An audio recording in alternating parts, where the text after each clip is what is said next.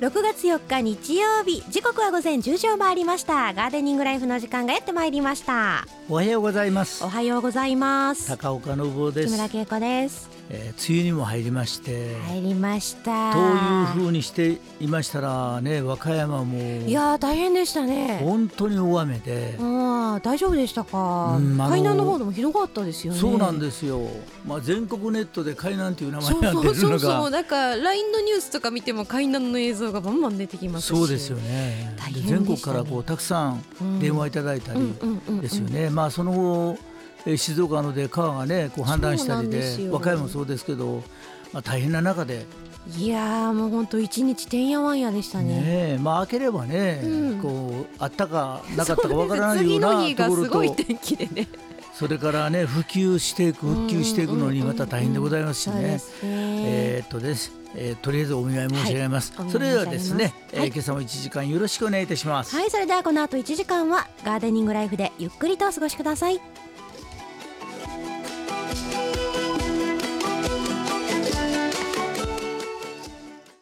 さてそれでは本日も1時間お付き合いよろしくお願いいたしますよろしくお願いします。というところでちょっとあの藤岡さんもなんか、えー諸事情で、えーはい。ちょっと開けるということで、はい。今日はお休みでございます、えー楽しみにしていただいている方多いと思いますし、そうですね。うん。うん。まあ花は詳しいですからね。花はと言ってますが花は。うん。そうなんですよね。いや。もう先生ですからね。ううん。ん、まああの先だってもですね、はい。えー仙台で今開かれております、うん。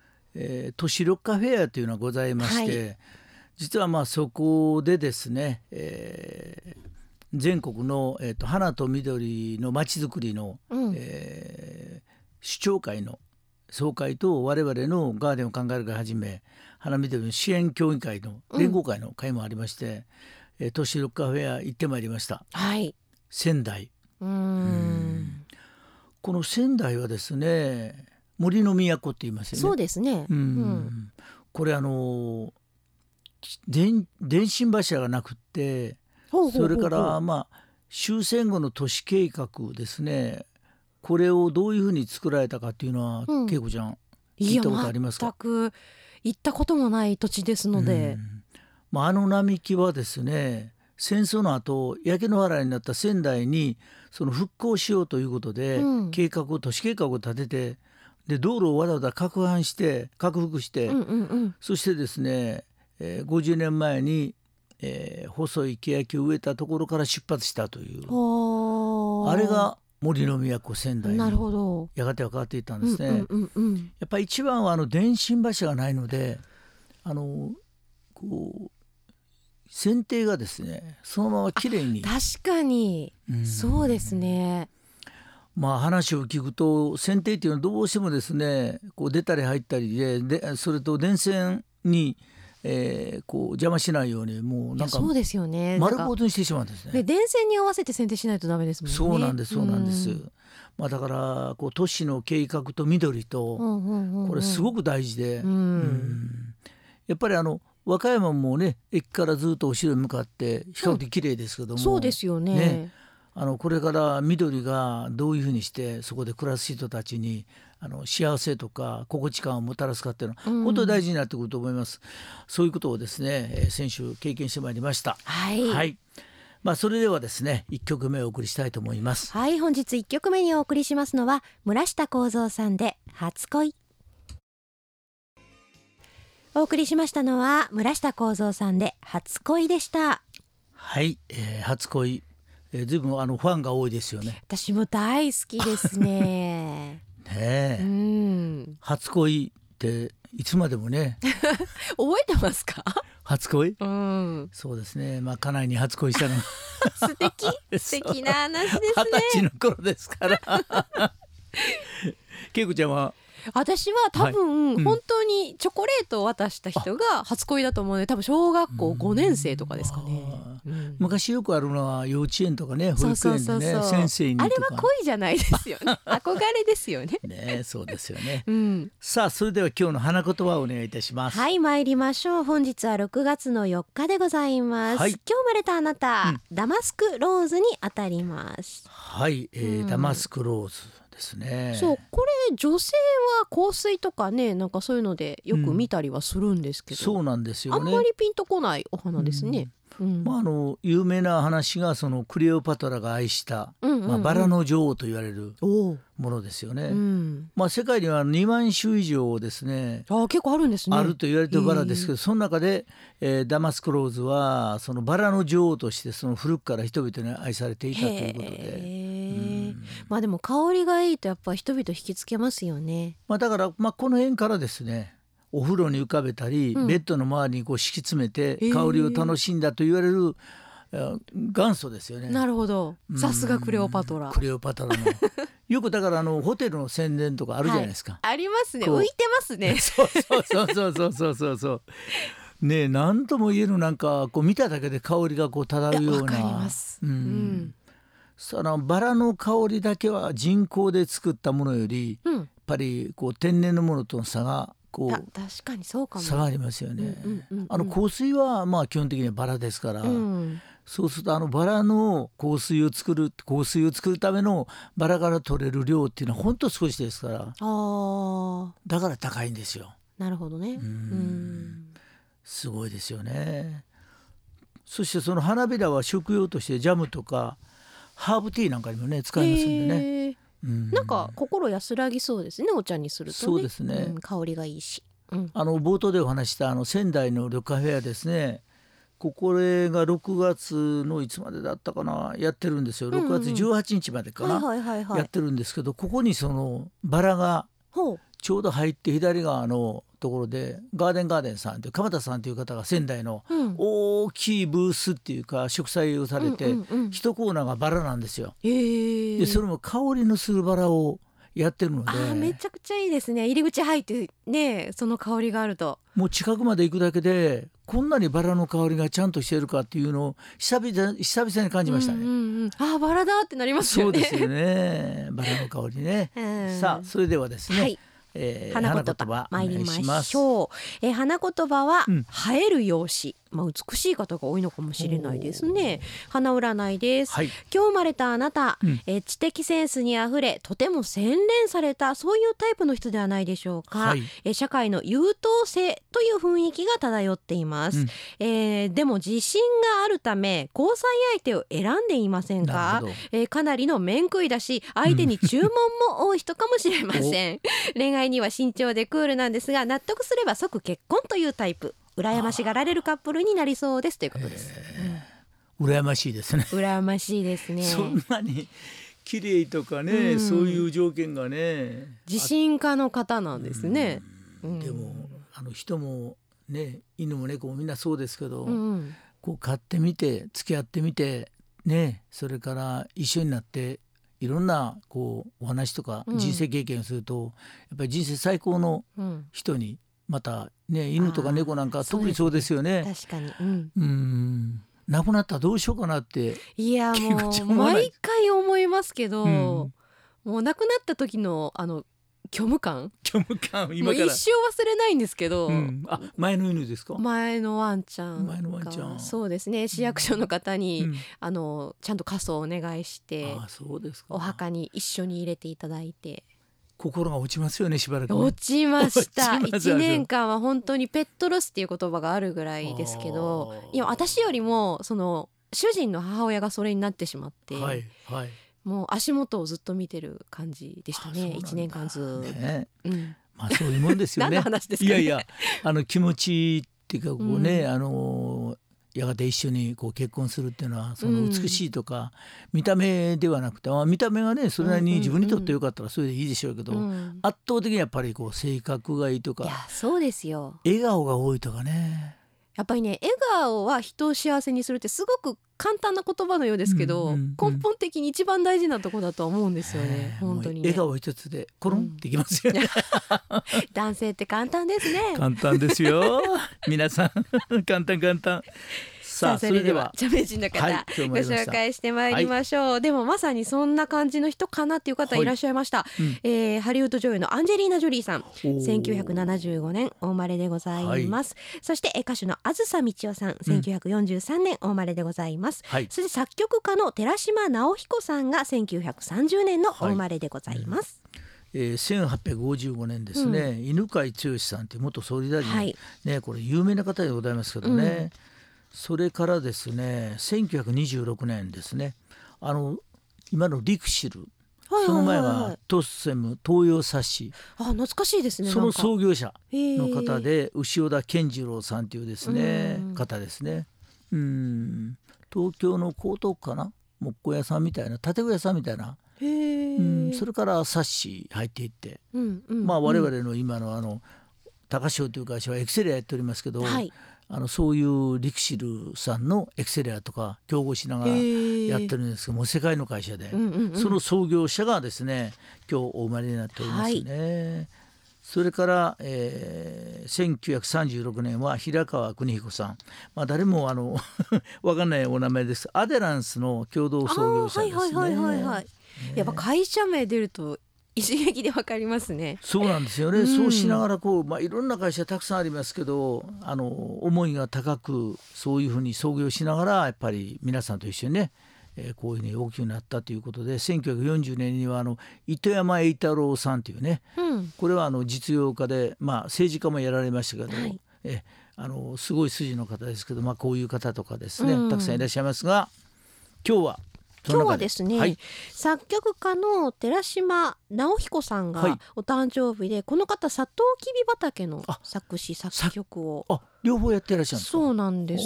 されてるそうで、うん今日はその曲を用意してまいりましたあの沖縄のですか？そうですそうです、知りませんでした？いや私も初めて知りましたあそうなんですか。そうなんですよはい、じゃあ楽しみにしております。はい、今日はえっと夏川りみさんが歌ってらっしゃるバージョンでお送りさせていただきます。え夏川りみさんで佐藤きび畑。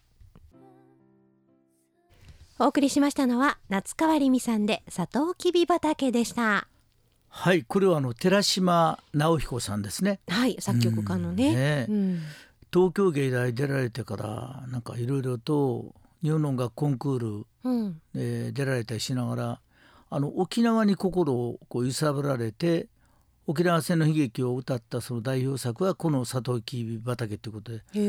でこの作詞作曲をされたんですね。ねうーんすごいですね。いやいやいろんないい歌を作るってね そうなんかね気になって高岡さんが一生懸命調べてましたね。そうなんですよ。あの歌ってそれぞれのその歴史背景があったり、そのタイミングがあったりするじゃないですか。まああのねお年を召した方まあ私もそうですけど、まあ、もっとお年を召してあのシベリアに抑留されて抑留うん。されてでその場から帰ってきた、うん。あの吉田隆さんという方が、はそのいつでも夢をとかいろいろ。うんいい歌いっぱい作られてるんですよね。うんうんうんうんその当時向こうでやっぱり歌詞この木の皮みたいなところに歌詞を書いてっ。て言ってるような話を聞いたことありますね。うんうん。だって書くもんないですしね。ないですし皆さんそんなしてこう励ますためにあの当時はそういう歌を、で日本が平和になっていきながらその中でたくさんのこの歌を、うん。うん。それがまあ今のね、えー沖縄戦のこう悲しい思い出をいろいろとね、うん。こう書かれたんでしょうね。うん、歌もお上手ですけど歌詞と作曲がね素晴らしいですよね。そうなんです。もうざわわざわわだけでサトウキビが風に揺らいでる情景が浮かびますもんね。すごいですよね。うん。そうなんですよ。私はあの得意先は全然沖縄になくって、うん、えー職別職別電話帳を持ってはいはいはい。それで沖縄に行ってはで車は自分でこう運転しながら、うんうんうんその当時ナビなんかないから、あ、はい。沖縄のサトウキビ畑の間をですね、えーうろうろしながら、うんで一軒の源造園さん造園さん見つけたりしながら。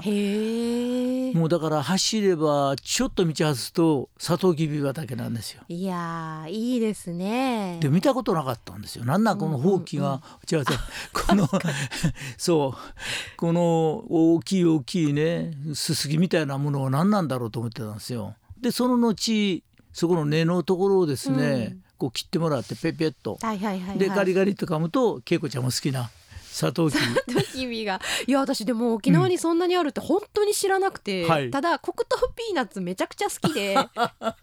沖縄で山ほど買ってきたことを思い出して、あでもそんなにあったかな畑っていう。そう。うん。うん。あれ絞るんですよね。そうですよ。できるんですよね。ね、なんかあの圧縮機みたいなローラーみたいなやつでね、はい。絞るんですよはい。はい。はい。ね。はい。ね。さあそれではもう6月に入りましてね入りました。えーそう。まあ6月に入れば6月に入ったという言葉だけでもねうんうんうん。すごく思いだけでもね、大事で。そうねん。まああの6月もう初夏と言っても本当に今年は早すぎて。そうですね。ちょっとだからこう、えー太平洋のこう暖かさがうん、こうガーッと上がると台台風になったりこうするじゃないですか。そうですね。うんうんでエルニーニョ現象ってありますよね。それがこう少しずれていくと、日本海あたりにこう寒いのが出て、うんうんうん冷夏になる可能性があるけど、そうですね今年はそのインドの方に暑いものすごいのが生まれててはあはあはあはでその暑いのがですね西から東へ天気って流れるじゃないですか、あ。はいはいはいはい。それが日本に来るんで皆さん今年の夏は暑うございます すごいお天気予報が始まりましたね。そう。まあそれほどそのお天気っていうのは全てのね産業我々ほら外回りやってますんで今日はあのシェードガーデンについてちょっとやりたいなと思ってるんですけどやっぱり暑さってみんないそやれで関係ありますよねやっぱりね。ね冒頭でお話したまさかこの時期に台風と。そうなんですよ。ねえ。うんまさかこういう線状なんとかで降水降水帯。降水帯、うん。それがビューッと続いて続いてね。うん。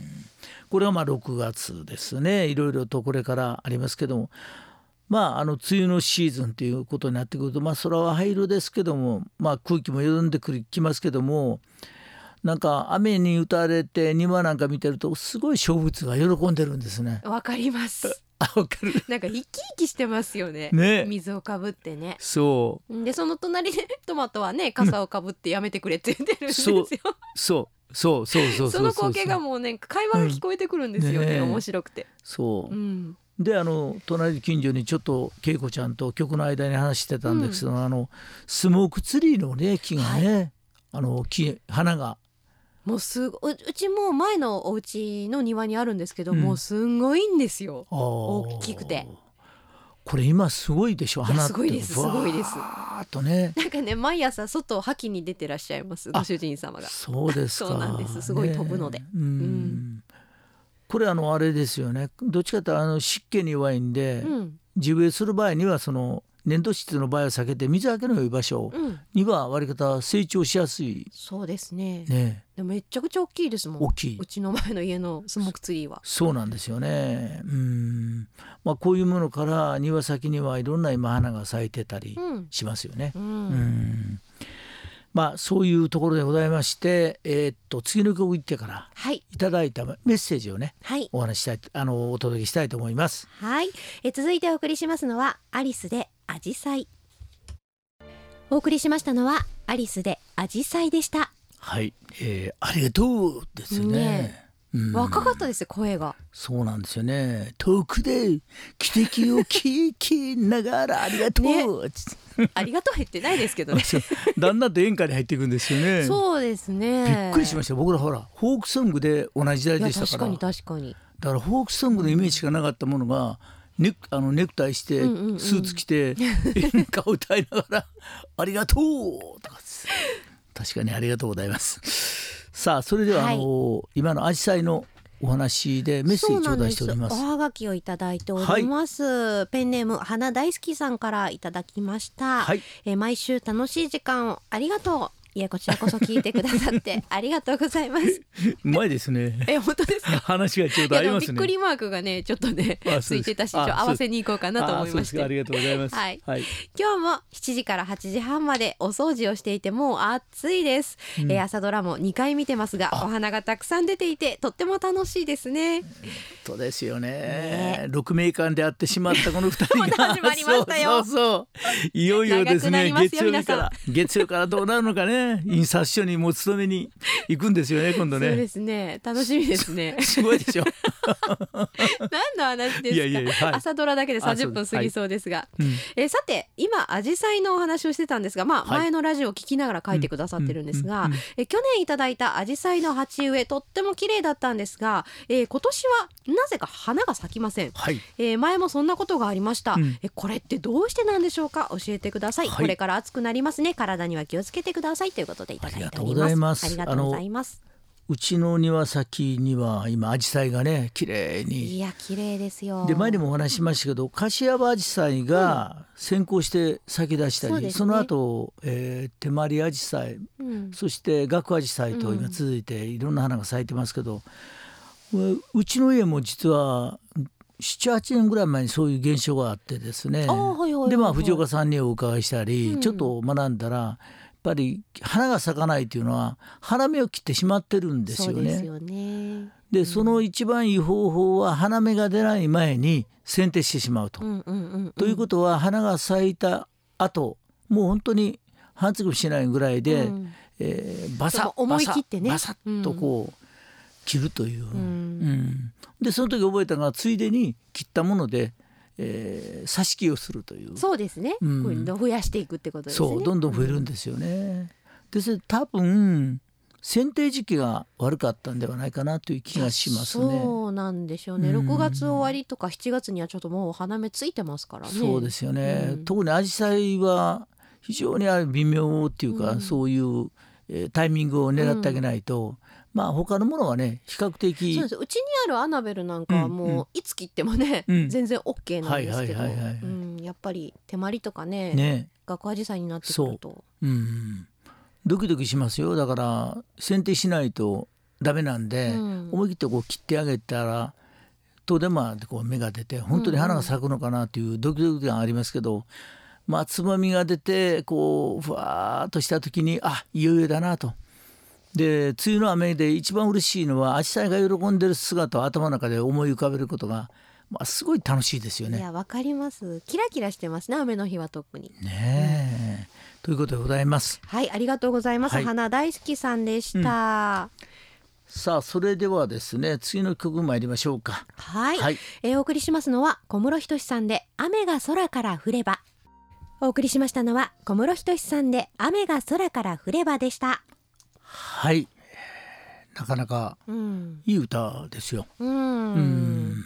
なんかこう学生の頃にこう雨が降って、うん。しょうがない。しょうがない雨の日はもうししょうがないって、うん。でもやっぱり雨には雨のまた良さがねそうですね。ね感じますよね。で大人にならないとわかんないですけどね、もう雨の日の良さなんて。そうそうそうそうそう、ん。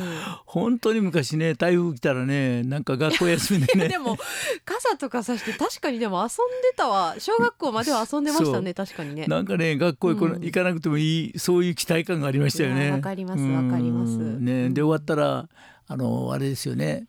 あのいろんなものをこう落ちたどんぐりとどんぐりじゃなくてあれですよね。あの木の実とかいろんなものをね、うん栗の実を探してね。あったんです昔はね。いやわかりますよ。私も山山に囲まれたところに住んでたんで。んですね。はい。さあそれでは。はい、ハウトゥーシリーズのコーナー、はい。参りましょう。このコーナーでは一つ大きなテーマを決めて、今日は高岡さんにいろいろはいとお話をお伺いしてまいりたいと思います。得意な分野でいきます。はい、はい。では私から今日のテーマを発表いたします。はい。えお。おしゃれに日よけ、シェードガーデンということで、今日は高岡さんにお話はい聞いていきます。お願いいたします。はい、えー夏の暑いこの日差しですね、うん。紫外線暑さまあそんな中でこのシェードっていうものを、えーお話したいと思います。うん、まああのシェードっていうのは、えーどっちかというと海外で、はい。えー使われるまあ生地を使ってのシェードですよね。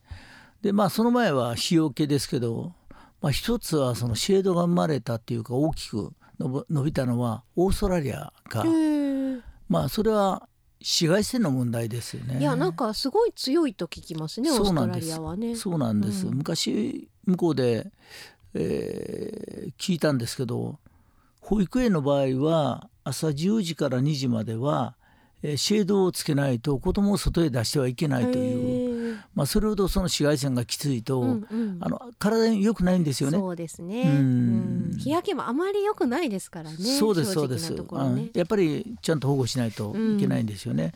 それと日本の場合はそのシェードに匹敵するのが吉図ですね縦巣っていうね。ねうんうんそういうですねものをこう考えた時に私もあの日本で結構縦巣を売ってたんですよ吉津っていう。んんまあそれはあの吉っていう滋賀県の琵琶湖とか、うん。えー関東のああいう大きい沼のあるようなところに吉が生えてそれを切って、でそれを編むんですね、うんそれはやがては中国の、えー天津すだれとか、はいはいはいはい天津縦巣、うん。チンタオ製とかですね。和歌山県が、えー有効県になってるですね。山東省のチンタオ、うんうん。山東省ですね。そこにチンタオってありますがそういうところで取れてたんです。さすがにですね、うん。人件費高くなってでまた我々がそれを使っても重たい収納ができないと。あまあそうですね。うん。うん。でそれを捨てる時にもちっちゃく切って捨てないとゴミにもそうなんですよ。うん。でいろいろ悩んでた時にもう二十数年前ですけどもこのシェードを発見してですね。はい。であの簡単なものは、えーシェードというこういう特殊な生地でなくてもですねあの、んえー寒冷車ってありますね。はい黒、はいあれもシェードなんですよね。うんあの植物にととっては日陰を作ってあげるという。も確かにそうですね。ところあれうんの欠点は引っ張ると隙間が空いてしまうという。だから遮光率というのがあるんですが、うんうん。その火をその遮る率、うんうんうん。うんある一定の範囲の中に縦と横で引っ張っても隙間が変わらないような編み方で。上大きくならないってことですねそういう編み方があるんです隙間ね。でなおかつその、えーひ率が50%とかへー。70%とかひどいのは90%ぐらいのものを、えーだんだんちょっと暗くなりますけど。あーあそうかそうか。暗さが変わりますしね、うん変わります。確かにね。だから70%ぐらいのものを平均として、あの非常にいい商品で。でそれは何が違うかというと、えー太陽はですねこう紫外線を、えーカットしながら、うんうんうん。えー空気が中で熱くなったら全部上抜けるんですね、はいその間を使って。はいはいはいでビニールのシート、えーなんていうんですかああいうブルーシートってありますね、あれを雨が漏らないからあれがいいということがよくあるんですが、あれだと中あったかくなって抜け道がなくなるんですよ。なる。ほどね、うん、だから縦巣のように、えー風が吹けば涼しいように、えーシェードが上にこう三角筋とか四角で引っ張って使うと、その下が熱くても上どんどん空気抜けるからうん、だいたいその、えー空気の温度が温度ですね。そこはだいたい7度からひどい時は9度ぐらいの差が出るんですよ。でも全然違うんですね。外と比べると、うんうんううん。んだから直射日光当たってるところとそこでカットされたそことはもうキュッと変わるんですね。いやでも確かにその日が当たらない分こう地熱も下がりますし、はい。そうしたらまた空気中の温度も下がりますしそうなんですね。いいこと多いですよね。多いですよね、うん。そして今年、まあ、特にもう今言われてるあの SDGs とか、はい。それから省エネですよね、これから考えれば長く持つシェードを買っていただく。まあ我々はそれを作らせていただく、うん。それともう一つはその収納がですねしやすくってですね。なるほどね。うん、で、えー電気を使わないいわゆるエアコンを少しでも使わないようにしながらやれば、あの極端なこと言うとエアコンの上につけてもらうと効果がちょっとあるんですよ。えっ、と室外機ってことですか？室外機です。なるほどね、うん、だから昔よくやったんです。室外機のところに縦巣をこう立ててやられる方多かったんですよ。私ガーデナーズさんであのうんエアコンの外のカバー買いました、あそうですか、ん。でつけてます。はい、うん。でカバーだけでは効果ないと思います。あやっぱそうなんですか？その上にこう人がやっぱりそうなんですね。人が涼しいような形を作ってあげると、なるほどね。やっぱりもう温度がそもそも変わってますから。そうか。ただそこ蓋してしまうと空気逃げないので。いや一応ねその木でできた、はい、あのエアコンのカバーみたいな、はいはい。おしゃれなやつがあったんでそれそ買ったんですけど。の上に物を置いたりねできるしね。あそうですそうですそういう利点はありますよね、うんまあそういうあのシェードを作って、やっぱ日陰なんですね。そうなんです、うん。でまあこれから一番大事なのは 健康にとって一番大事なのはあのできるだけ冷やさないという。ほう。で涼しいのと冷やすのは違うんですよね。いやまあ確かにね、うん、で特にね女性の場合は冷やされるとうん。しんどいじゃないですか。しんどいです、うん、男性はちょっとね足りないとこあるんで。冷やした方がいいそうそうそうそう。なんです、ん。うん。ですんであのそういうのを使って、えー省エネというよりも人にとって夏は暑い時は暑いよううにん。慣らして、でその中でも涼しい風を通すとか。いやでも体も強くなりそうですね、うん。うん。そうですよ、うん。えー風を通しながらあのゆゆっくりと、うんうん。まあ、打ち水したりっていう昔の電気のない頃の生活を少しでも取り込めばで一番いいのは木です。やっぱり。木陰。うん。32度以上には葉っぱっていうのはそれ以上上がらないようへにー。できてるんですよ。大体そう平均値でね、はいはいはい。そうすると周りが暑い。そこは少し涼しいから木の下に風が起こるんですよへえすごいですね。なんか生命の神秘ですよ。そうなんですよ。だから皆さん木の下に行きたがなるるでしょ、ほどね。ねえ日立はこの木なんの木 あんだけなる木あんだけ木陰あったらね100人ぐらい入れそでそううですすよ、ね、そうですそうです。です。ん。で、あの夏は、えー、落葉系のものは葉っぱがいっぱいこうバーッと出て、うんうんうん。で不便になるとそれが落葉して太陽が入るじゃないですか。うん。だから南向きには必ず、えー、常緑ではなくて落葉系の木を植えた方がいいですよねっていうこともあるんですよね。どね。まあいろんなそのものを助けてもらいます。けど人工的にうまくやるのにはこのぜひともシェードガーデンでシェードをですね作っていたあの使っていただいて、えーもしお求めであれば日本で一番販売しております制度しております。高潮の。そうですね。そうです、えーシェードですねえーうん、収納しやすく長持ちするネットでもホームセンターさんでも一番売ってるのがうちの商品でございますありがとうございましたよろしくお願いいたします。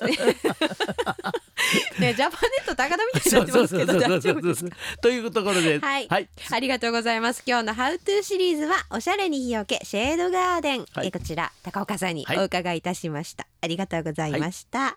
それではここで一曲お送りいたします。福山雅治さんでホタル。お送りしましたのは福山雅治さんでホタルでした。はい、えー、ホタルね、うん。えー、これからですよね。いよいよね。うん、ホタルね。